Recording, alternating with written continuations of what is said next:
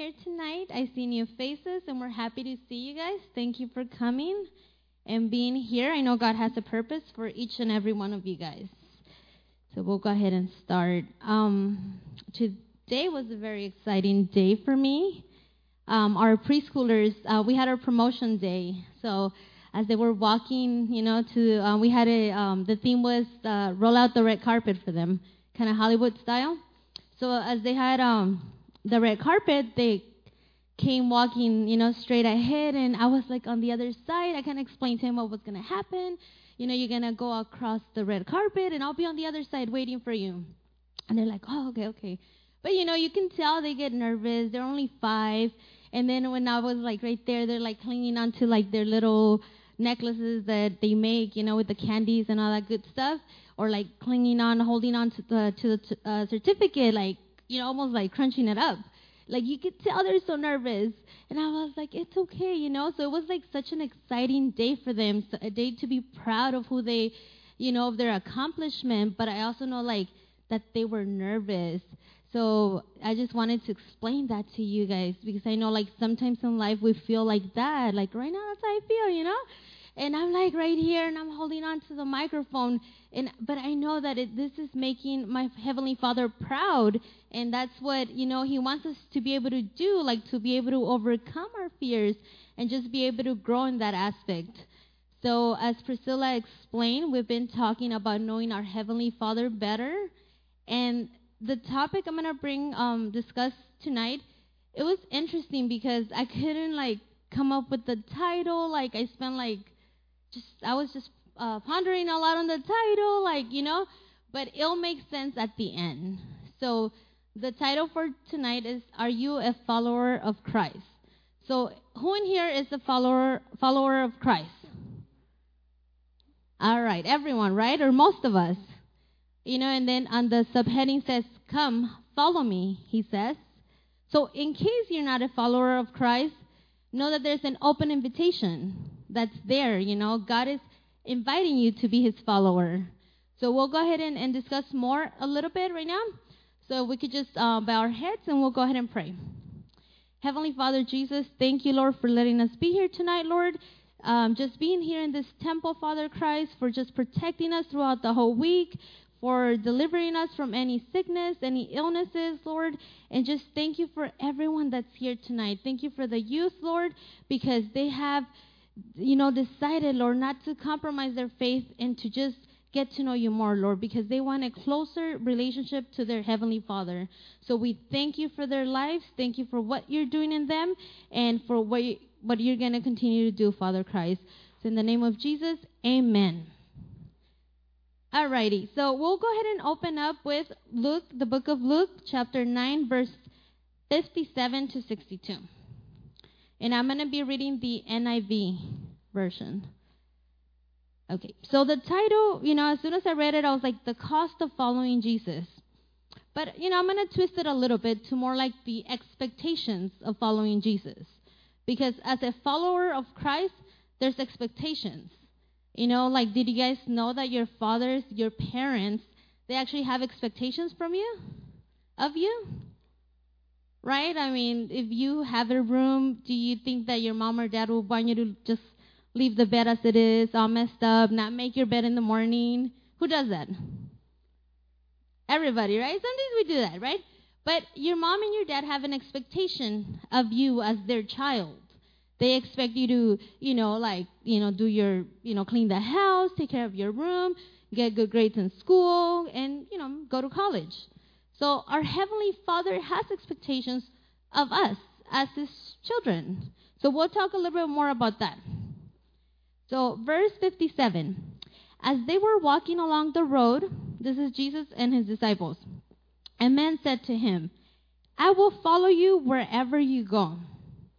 Jesus, uh, Jesus replied, Foxes have dens and birds have nests, but the Son of Man has no place to lay his head. He said to another man, Follow me. But he replied, Lord, first let me go and bury my father. Jesus said to him, Let the dead bury their own dead, but you go and pro- uh, proclaim the kingdom of God. Still another said, I will follow you, Lord, But first, let me go back and say goodbye to my family.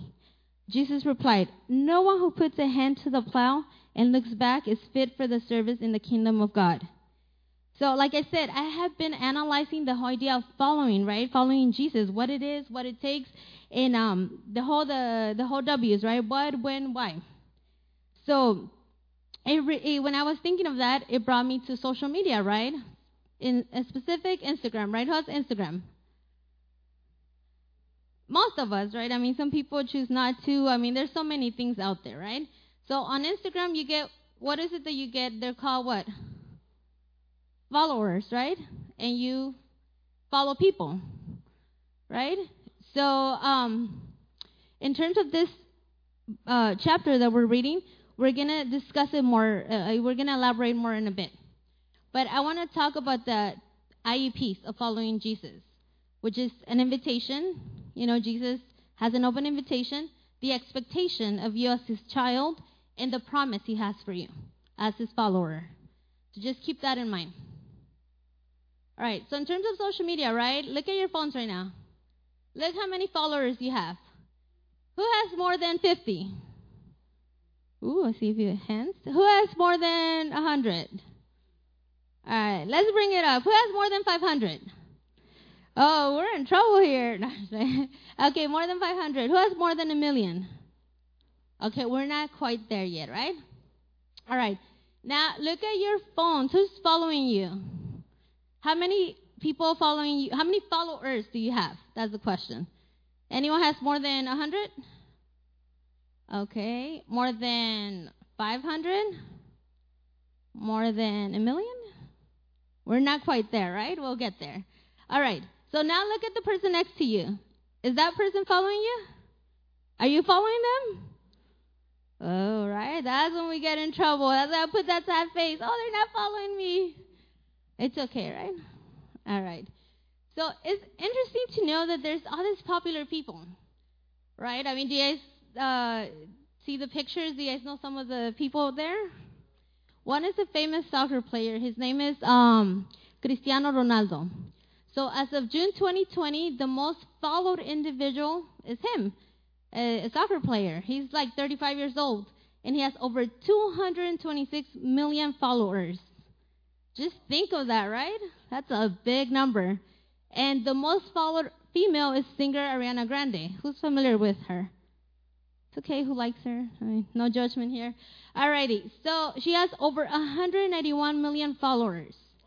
So just think of that, of the impact that they have on society, on you if you're following them. I don't know. Because if you think that if who you follow doesn't have an impact on you, you're wrong. And I'm going to tell you why. So let's first go over the definition of a follower. What is a follower? A, it could be one in the service of another. B, one that follows the opinions or teachings of another one. And one that imitates another. Interesting, right? So, what kind of follower are you?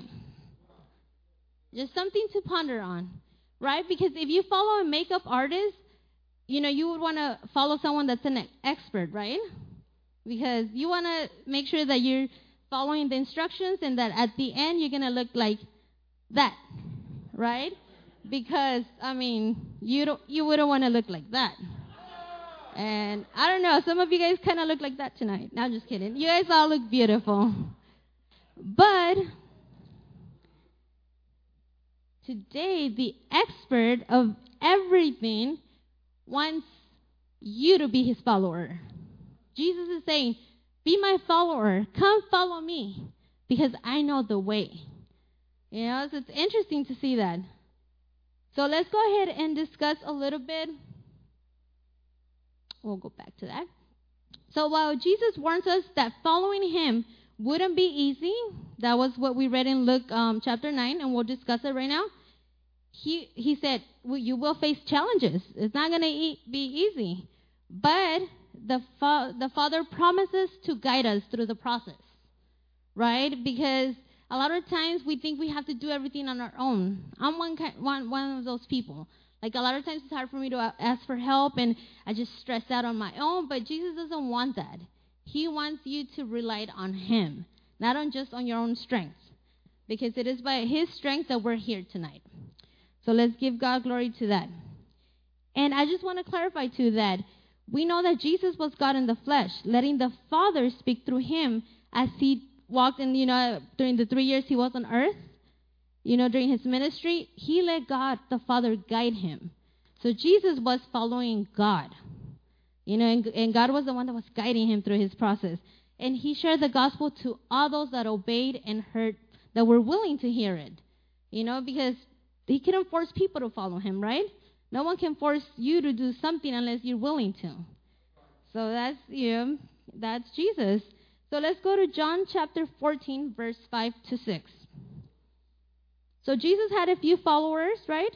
While he was on earth. In um, specific, there were 12. Do you guys know what they were called? Yeah, the apostles, right? His disciples. So um, his disciples had a lot of questions, just like you and I have questions in our daily lives. So this is Thomas. Uh, you know, who remembers Thomas? They call him Doubting Thomas sometimes because he kind of doubted Jesus sometimes. So in verse 5, it says, Thomas said to him, Lord, we don't know where you are going. And this is in reference to Jesus was kind of giving them a heads up hey, I'm not going to be here that long anymore, but I'm going to go to heaven. And he was trying to tell him that he was going to go through a process, that he was going to die on a cross for our, sin, for our sins to be forgiven. But they couldn't understand what was going on. So this is Thomas, and he says, Lord, we don't know where you are going. So how can we know the way? Jesus answered, I am the way and the truth and the life. No one comes to the Father except through me.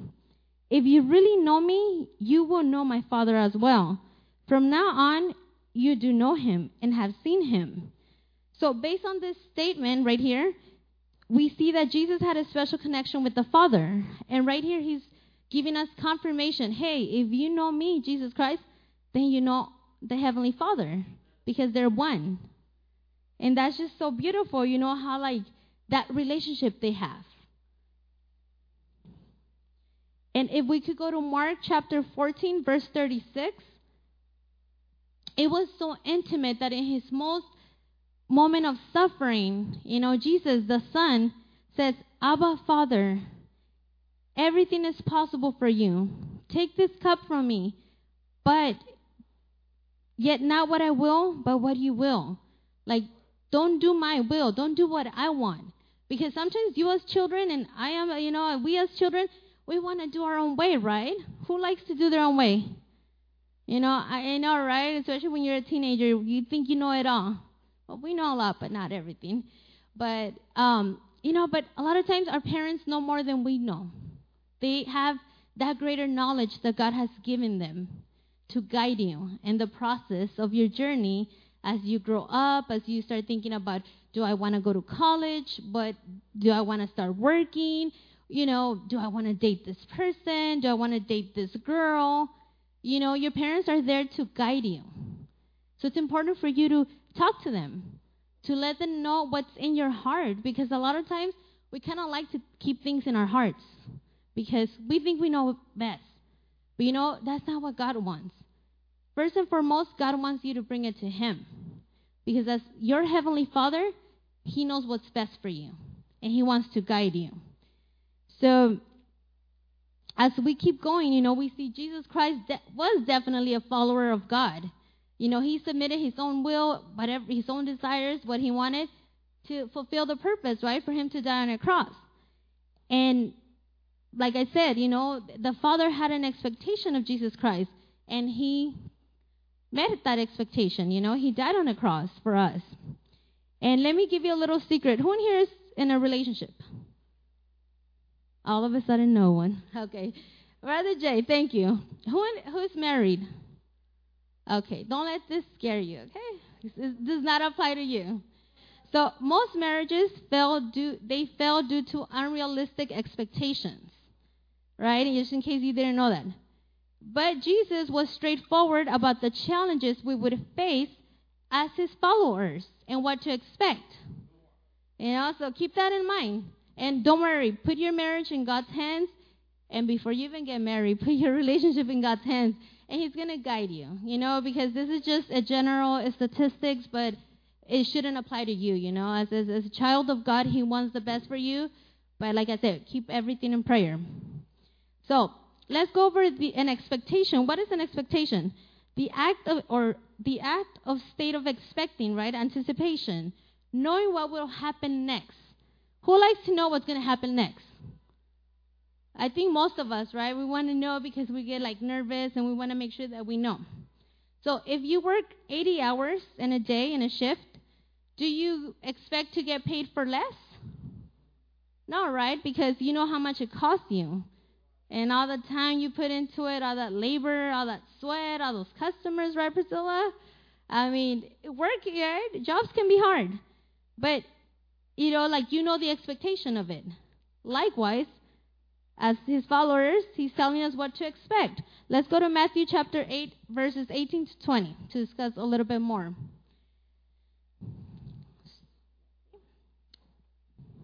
When Jesus saw the crowd around him, he gave orders to cross to the other side of the lake. Then a teacher of the law came to him and said, Teacher, I will follow you wherever you go. And this is uh, similar to what we just read in the book of Luke, chapter 9. It just has more details. Jesus replied, Foxes have dens and birds have nests, but the Son of Man has no place to lay his head.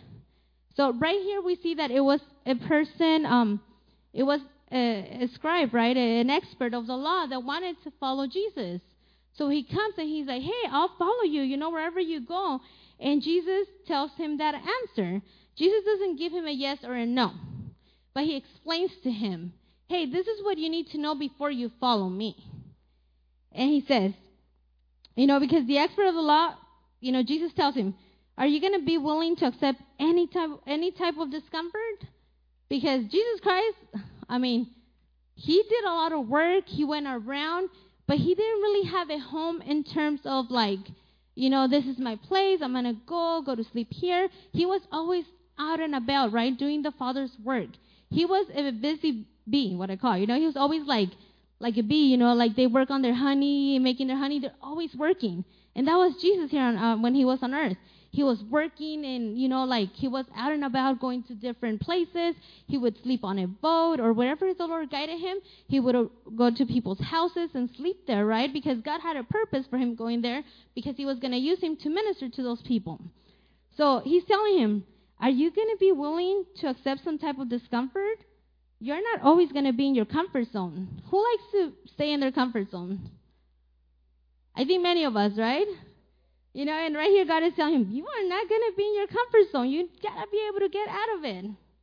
You know, and, you know, that's like he tells him, Think about it. Before you leave your beautiful house, your wife, because he was, uh, the te- he was a teacher of the law, so he kind of had a good social group going, a, a good um center, you know, good friends, a family, and a home. And he's like, If you want to, like, follow me, you're going to lose all that. You know, so you got to think about it. And Jesus was constantly moving. He was, like I said, he was always on the move, right? He experienced physical discomfort and even rejection. Who likes to be rejected? Nobody, right? And if you do, then you have a problem because that's not a good feeling. So let's just go quickly go back to the discomfort, right?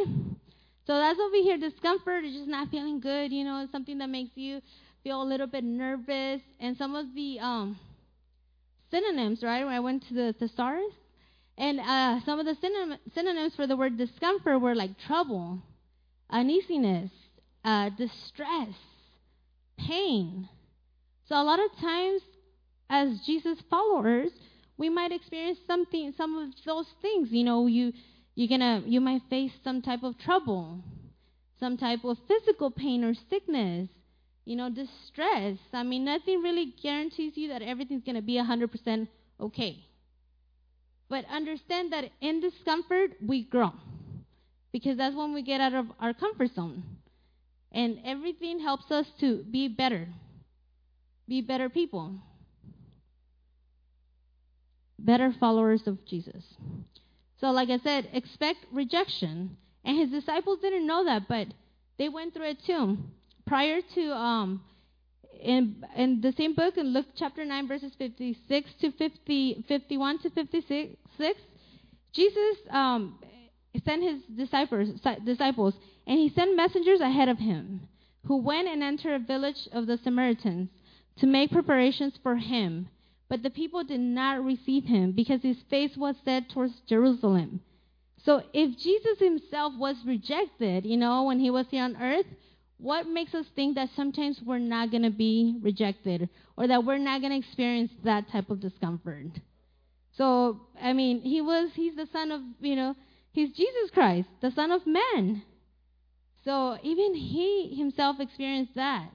So I think a lot of times people are afraid to follow Jesus because they're like, oh, they're going to call me names. They're going to ask why I go to church all the time. It's Friday night. You should be out and about, going to the movies. You know, so like I said, as a follower of Christ, you might experience a little bit of rejection because not everyone wants the same thing that you want. You know, and you got to be careful with that because some people might just distract you along your way, along your path. You know, and God wants you to grow. And uh, as a follower of Christ, we must be ready, like I said, to experience all types of discomfort. And if we go further to verses 59 to 60, it says, um, He said to another man, Follow me. But he replied, Lord, this is Jesus calling him, telling him, Hey, follow me. Imagine Jesus, the Savior, you know? Follow me. But the guy replied, Lord, first let me go and bury my father. Jesus said to him, Let the dead bury their own dead, but you go and proclaim the kingdom of God. You see, so many times the Father's there calling our name, and a lot of times we kind of come up with excuses, right? Not to follow Him. And that was him right here saying, uh, let me go do this first. A lot of times we're like, uh, Lord, let me just go to college first, get my degree, and then I'll get serious in my relationship with Christ. Or let me first save up money. I need to get a job and work. And you know, they're asking me to work Sundays, so I think I'm just going to have to not go to church Sundays so I could be able to save up for a car and then I can go to church. You know, so a lot of times we kind of come up with a lot of excuses. And what God was telling this man right here who said, First, let, let, let me go and bury my father, he was telling him, I need you to prioritize me. You know, because there's a time for everything. There's a time for family. There's a time to go to Disneyland. There's a time to, you know, uh, Netflix and chill. There's all these things, right? But God is telling him, I want you to be able to balance your life and to choose me above anything else. And it's interesting because um, the example he used during those um, during those that particular culture, the Jewish, right? Um, just being able to bury their father, their their you know someone significant in their family was something so sacred. So when Jesus said that, he meant to make a, a big statement. He wanted to shock them, to for them to be able to be surprised. You know, it's like, wait, you're telling me not to you know, this is something sacred in my family. You're telling me to like follow you and not do this? And then he tells them, let the dead bury their themselves. Because technically, I mean, they were already dead spiritually. So he was trying to motivate, motivate them, motivate this man to follow him because he was be able to he was going to be able to do more work for the Lord, you know, be able to share the gospel, preach to other people. And but he didn't get it, you know, so he responded like that. And right here, that's why I, I'm like, I have that question right there. So are you too chill? You know, you gotta be able to prioritize, not get too distracted with other things, like you know, that girl, that guy. We we can get so distracted, right? Especially with our phones. Alrighty. So now we go to uh, 1 Corinthians chapter 2, verse 9. Because we must always think and remember that what no eye has seen, what no ear has heard, what no human mind has conceived, the things God has prepared, prepared for those that love Him. Because God's plans are higher than yours. I mean, maybe you're limiting yourself. Oh, I'm just going to go to this college. Maybe I'm just going to get an AA degree. But maybe God has, you know, planned for you to get a master's degree. I don't know, but I know that His plans are greater than yours. So we gotta not get so distracted with social media. Like I always wonder, like imagine if we had technology during Jesus' time. I mean, he did all those wonders, all those miracles, and there was no technology. So now imagine what he would do with technology. But with technology or no technology, God is God and he's all powerful. And he can heal any problem, any open wound you have, any feelings of rejection that you might actually feel, any resentment, any low self esteem, anything that you might have. Maybe you feel neglected by your own parents. I don't know. But the Father is telling you, come follow me. Because you are gonna you're loved. You're his most precious possession. It's so you just gotta receive it. And if we could go to, uh, we're going to read Luke chapter 9, verse 61 to 62 still another man, right? Because all these people wanted to follow him. I will follow you, Lord. But first, let me go back and say goodbye to my family. And Jesus replied, No one who puts a hand to the plow and looks back is fit for the service of the kingdom of God.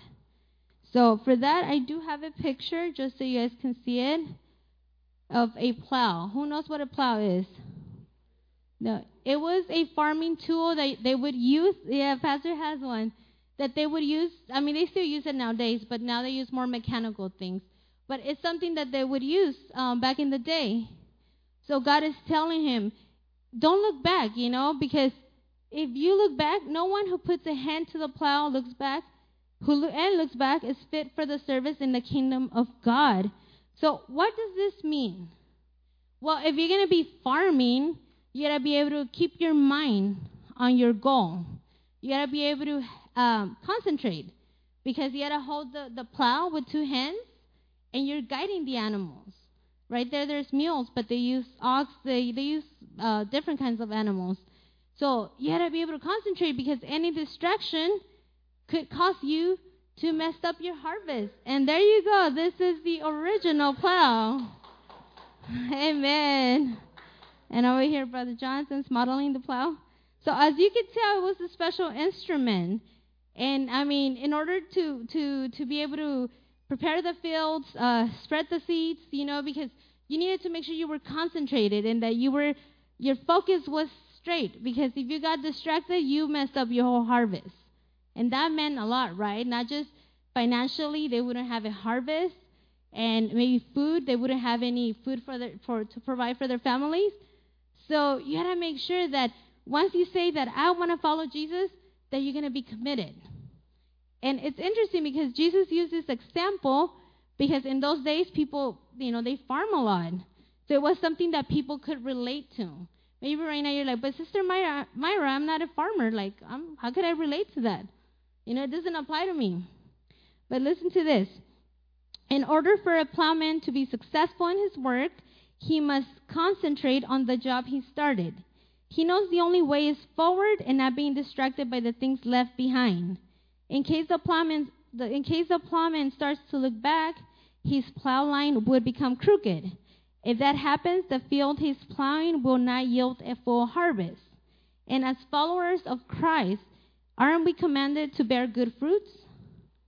So, what happens if in your relationship with Christ, all of a sudden you go back to your sinful ways?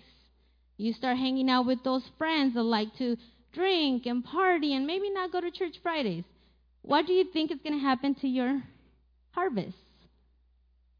Right? Maybe it's not gonna you're not gonna bear so much, you know, good fruit. Right? And remember, it is by our fruits that we know what kind of follower we are. So don't look back. Hold on to Jesus. Hold on to the Heavenly Father that wants to guide you, that wants to make sure that you are safe, that you are protected. Because a lot of your friends, like I said, you know, like maybe right now they want to hang out with you, but tomorrow they might not. You might have a fallout, and, and you're over here protecting your friends. Yes, you know, I love you. I'll spend time with you. Okay, I'll miss church. I'll just go out, or, you know, but tomorrow they might not be there. And that's the thing about relationships, interpersonal relationships, whether it's like dating or, you know, they're so risky in so many ways. So you gotta just make sure that you don't have any toxic relationships, any friends that are, you know, destructive, that they have destructive uh, patterns. So we must keep producing good fruit. We must have the attitude that Elijah, Elisha had. So in 1 King chapter 19, verses 19 to 21, I'll go ahead and read it. But Elisha was a farmer, and he was plowing using one of these, right? Plowing. He had 12 oxen, so that's a lot of animals. He had to make sure he was doing everything correctly to make sure he didn't get distracted. So then Elijah went up to him, right, and put his through his um, cloth. Okay, so Elijah left him and went back. He took his yoke of oxen and slaughtered them. Okay, so before that, Elijah, so two different people, right? Elisha and Elijah. Elisha was the farmer. He was using the plow. There were 12 oxen. He was doing that himself. Then comes another prophet, Elijah, right? Comes and he puts his cloak on him, his garment on top of him, and that was kind of like the call of Elijah. He's like, it was a, a special calling he had. So right away, Elijah does the unthinkable. This is what he did. So Elisha left his, his left him and went back. He took his yoke of oxen and slaughtered them. So the only form of um, employment he had, you know, the only form he, they were, you know, that's what he used. His oxen were what he used for farming. So that was what produced his harvest, his food, his finances. So he goes back, he slaughters them, he burned the plowing equipment that he had to cook the meat and gave it to the people, and they ate. Then he set out to follow Elijah and became his servant. So Elisha was determined to not go back to his old ways. So if you have chosen to be a follower of Christ, to serve God, to have a relationship with God, you must not go back to your old ways, whatever it is, whether it's maybe you like to tell lies, or maybe you like I mean, it's just kind of trying to make better choices for ourselves. And he just he was firm in the commitment that that you know he knew what God expected from him, and he decided to follow Elijah. And now we're gonna go ahead and discuss the promises, right? Because remember I told you IEP. Who remembers the first one? The I. What does that stand for? Invitation, right? An invitation to follow Jesus. Then E the expectation that God has of us as His children, as His followers. And now we're going to talk about the promises, right? Because God doesn't demand so much from us in terms of like, I mean, He's the one that's going to help us through it. You know? So now let's talk about the promises that He has. One, He wants to get to know you personally, He calls you by name. How beautiful is that, right? Have you ever been called the wrong name? I mean, especially at Starbucks, they write your name like they they butcher your name. I don't know so many ways. But who, I mean, who likes it when they call them by their name, their real name? You know, like, right? You want them to know you by name, and that's what Jesus wants to do. He wants to get to know you by name. So Jesus called each of his disciples by name. You know, kind of like when you um Let's go to uh, when he uh, chose his disciples. He said, "Peter, Andrew, follow me." He knew their name, you know, and that's the kind of father we have. He already knows your name. The Bible says that he knows how many hairs you have. Just imagine that. You know, that's so awesome right there. And he sees the potential you he, you have. And he wants to be able to fulfill. He wants you to fulfill your purpose here on earth. So, like, it's just so cool to know that Jesus kind of like a recruiter. Anyone play sports? Right, Andrew? So the recruiter goes and he sees the football players. He sees how they play, and then he like looks, oh, you know, he's kind of good. He kind of has potential. Like maybe he could compete at a college level or a more professional level. And he comes and then he's like, he picks those that are good. But Jesus already knows you have potential. He doesn't have to come. You don't have to go audition for him to be his follower. He already knows you have potential. And Philippians 1 6 says, I am confident of this. who who began a good work in you will carry it on to completion until the day of Christ. So what we know is that God is going to continue to do good works in you because he wants you to to just be your best. 2. Jesus gives you a real purpose. Matthew 4:18 to 19. Who in here knows their purpose? Everyone should raise your hand. We all know our purpose, right? As followers of Christ. Matthew 4, chapter 18, uh, verse 18 to 19. So, as Jesus was walking beside the Sea of Galilee, he saw two brothers, Simon called Peter and his brother Andrew. They were casting a net into the lake, for they were fishermen. Come follow me, Jesus said, and I will send you out to fish for people. So, like I said, his plans were higher than ours. So, you know, Peter and Andrew, they thought they were just going to be ordinary men, just fishermen. But God tells them, I'm going to make you fishermen of men. You know, He gave them a greater purpose, you know, for His ministry. And that's what God wants to give you a greater purpose. He doesn't want you to just conform to things, you know, to just, He wants, He thinks so highly of you. Three, Jesus fills every he fills every void in you. John chapter 8 verse 12. When Jesus spoke again to the people, he said, "I am the light of the world. Whoever follows me will never walk in darkness, but will have the light of life." So you are called to be a blessing, to not walk in darkness, to prosper in all you do. He, and like I said before, He brings healing to whatever is creating a dark place in your heart whatever thoughts or negative thoughts you're having, He wants to renew that. He wants to transform your thinking so you can think better of yourself. Because you are a child of the one true King. He doesn't want you to feel like you're ugly. He doesn't want you to feel like nobody cares and nobody loves you because He cares and He loves you. Remember that. Praise God. Psalms 56 13. For you have been you have delivered me from death and my feet from stumbling, that I may walk before God in the light of life. You know, life light is hope. You know, it just symbolizes so many great things, and that's what God has for you. For with you is the fountain of life. In your light we see light. In your light we see light. Psalms 36, 9. He truly completes you. He makes you whole. You know when they say you're dating, who has heard of that? Of that uh, quote that's um, in Spanish, mi media naranja. When you meet someone, you're like, oh, this is mi media naranja. You know, God is tu media naranja. He completes you. You don't need no man. You don't need a girl. Yeah, God completes you. So work on that first before you start dating. All right? And I want to leave you with number four. Jesus guides you. He holds you by your hand. So I want to read Psalms um, 23, the Good Shepherd. I'll read it off my Bible, and it is a different version, so it'll be a little bit different from that. The Lord is my shepherd. There is nothing I lack. So no matter the circumstances, He will give you strength. If you're struggling financially, He will provide you the money that you need for college. Whatever it is, if it's something emotionally, He will help you deal with that that void, whatever it is, right here he's telling you nothing. There's nothing that you will lack. He'll give you anything.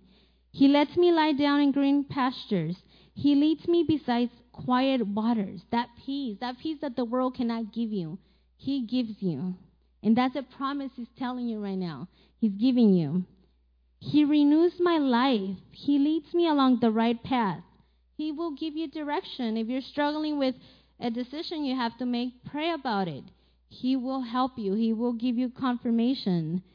He leads me along the right path for His name's sake. Even when I go through the darkest valley, I fear no danger. You will not fear anything because you know that the Father is holding you. You know, you can feel His presence. For you are with me. Your rod and your staff, they comfort me. He fights your battles. Many times, like I said, we want to fight on our own, but let God fight for you. You prepare a table before me in the presence of my enemies. You anoint my head with oil. My cup overflows. Only goodness and faithfulness and goodness and faithful love will pursue me all the days of my life, and I will dwell in it in the house of the Lord as long as I live. So he gives us that sense of gratitude, knowing that we can depend on him as our father because he is just so reliable. And I'm almost done, guys. I know you're falling asleep. I see it. Hebrews 13, 14. Jesus understood this. That's why he knew what it was to be a follower of God, to, uh, you know, fulfill his purpose on earth. For this world is not our permanent home. We are looking forward to a home yet to come. He knew that his home was next to the Father in heaven. And that's where your home and my home is. So while the world may be chaotic and crazy and all these things that are maybe, you know, you trying to get your attention, hey, follow me, support this group, support this. God is telling you, follow me. Because there's something greater, which is heaven, eternal life. But like I said, no one can force you to do that. It's a decision that you only you can make. So God invites you to walk with him today, to follow him. But what are you willing to sacrifice to follow him? Because we're going to have to make sacrifices to meet his expectation.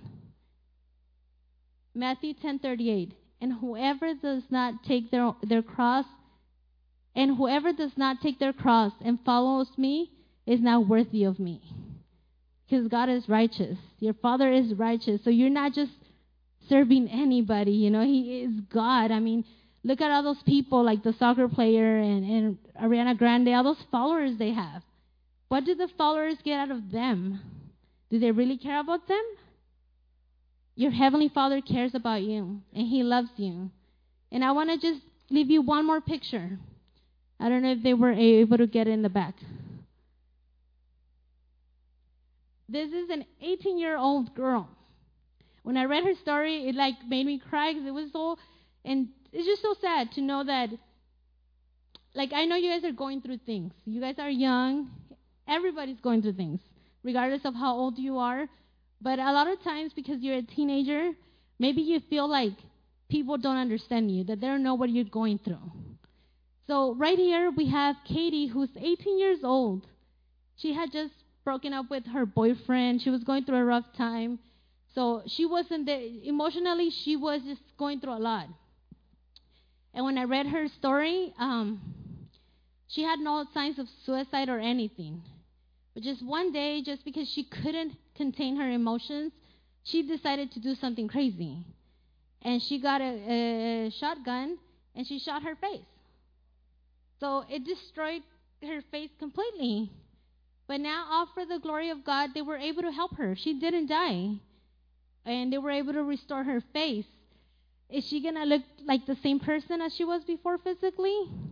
Probably not. He got a face, um, she got her face replacement from another woman that was 27 or 37 years old. So it's not quite completely her but she was they were able to rescue her face so she could be able to eat and, and be able to breathe on her own.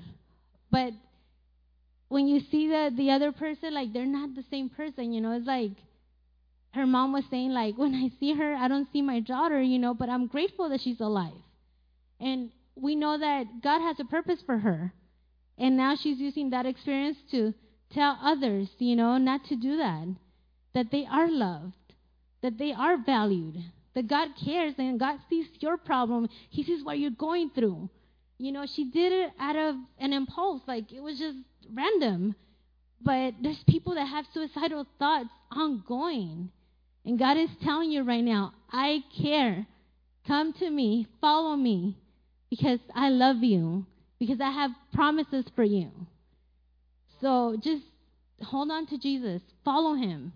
So now I'm going to go ahead and end with a prayer just in case there's someone, you know, that doesn't know the Lord as their Savior, that wants to follow Jesus. So if we could all, if you guys could all help me pray together. Heavenly Father Jesus, we thank you, Lord. We thank you for this generation that's here tonight. You know, we don't know where their heart is. We don't know what they're going through, Lord. But we pray, Lord, we pray that you just cover them with your love, with your holy love, that they may be able to just rely in, on you and depend on you and just surrender everything to you, Father Christ, that they may be able to just confess their sins to you and repent for, for whatever lifestyle they have right now.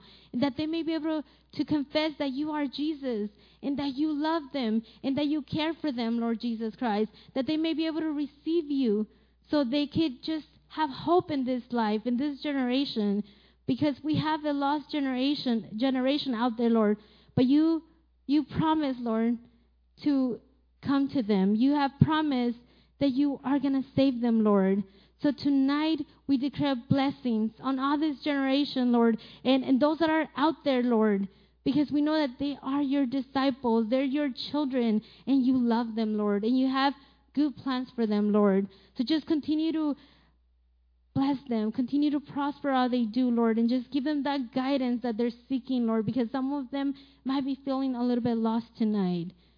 Just fill them with your love, Lord, because that's all they need, Lord. Give them hope, Lord. Thank you, Father Jesus Christ, for this church. Thank you for our pastors. And just help us to continue to, to grow, Lord, in our intimate relationship with you, Father Christ. In the name of Jesus, amen. Amen. amen. Praise God.